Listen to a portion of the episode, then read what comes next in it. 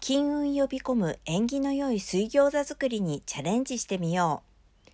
春節を目前に控え、餃子を作る準備をしている人も多いかもしれない。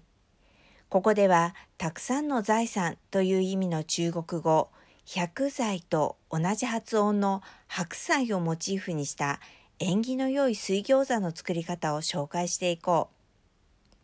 材料。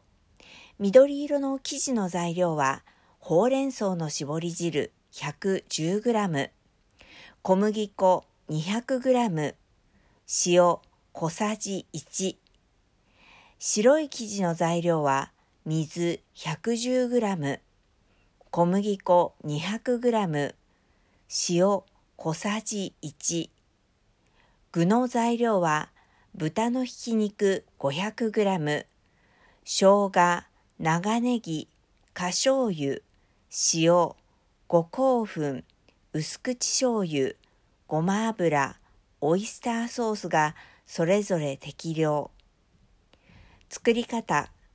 1、緑色と白の2色の生地の材料をそれぞれ混ぜ合わせ、生地をまとめてラップでくるんで寝かせておく。2、具の材料を混ぜる。3、よく混ぜ合わせた具に生姜と花椒をお湯に3分間漬け込んだものを3回に分けて具に注ぎ、よくかき混ぜる。4.